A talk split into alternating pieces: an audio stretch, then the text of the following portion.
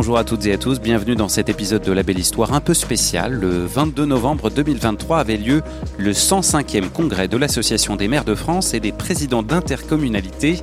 En tout, environ 10 000 élus locaux étaient présents au parc des expositions de la Porte de Versailles à Paris.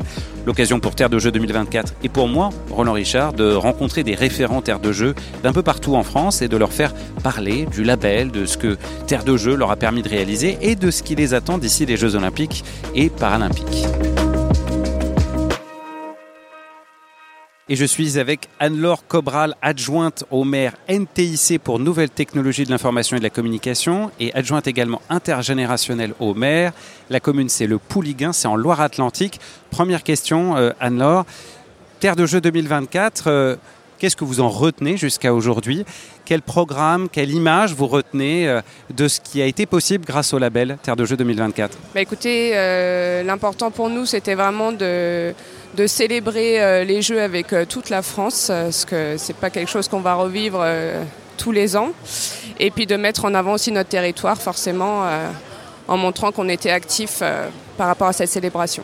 Et alors concrètement, qu'est-ce que vous avez mis en place là comme ça qui vous revient quelque chose vous avez vous êtes dit ah, là c'est vraiment chouette ce qu'on met en place avec le label?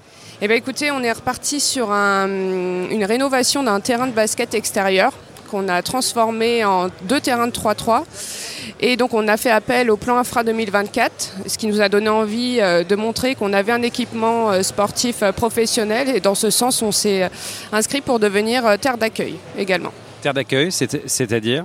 Ça veut dire que nous pouvons recevoir une délégation étrangère qui peut venir s'entraîner, avoir son camp d'entraînement chez nous. Ah oui, centre de préparation au jeu, terre d'accueil. D'accord, d'accord, je vois. Alors, le label, quand est-ce que vous l'avez rejoint euh, au Pouliguen et, qu'est-ce qui a présidé à ce choix? Pourquoi vous avez rejoint le label Terre de Jeu 2024 Eh bien, écoutez, euh, justement, à la suite de cette rénovation de terrain, cette sensibilisation euh, au JO 2024, je suis allée par hasard sur le site internet de Terre de Jeu et j'ai vu qu'on pouvait être terre d'accueil et terre de, et terre de jeu. Donc, tout de suite j'ai voulu euh, inscrire notre ville. Et ça, c'était quand? C'était en 2020, c'était à la suite 2020-2021, euh, c'était à la suite de la rénovation du terrain. Les jeux approchent.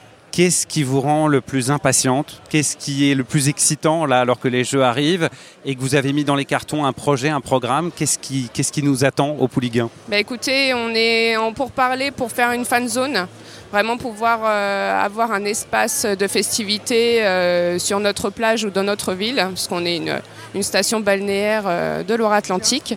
Donc voilà, c'est vraiment important pour nous pouvoir célébrer avec toute la population et aussi euh, les touristes qui viennent chez nous euh, cette célébration des Jeux et montrer qu'on est une ville sportive.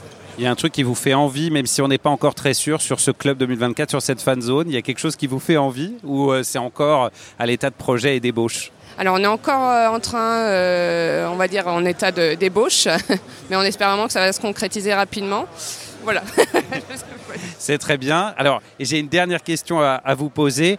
Si vous deviez résumer en quelques mots ce que ce label Terre de Jeux 2024 est pour vous et pour la ville du Pouliguen, alors, Terre de Jeux 2024, euh, c'est pour nous encore une fois une façon de participer nous aussi aux Jeux Olympiques, de montrer qu'on est une petite commune mais qu'on est actif au niveau du sport euh, et qu'on représente avec euh, la ville de Paris les JO et le sport français. Super, merci beaucoup Anne-Laure Cobral, adjointe au maire du Pouliguen en Loire-Atlantique. Merci infiniment. Merci à vous, bonne journée, à bientôt. Merci également à Laurie Rolla et Conrad Pinvin pour leur aide à l'enregistrement de ce podcast. On se retrouve très vite pour un autre épisode de La Belle Histoire. Prenez soin de vous.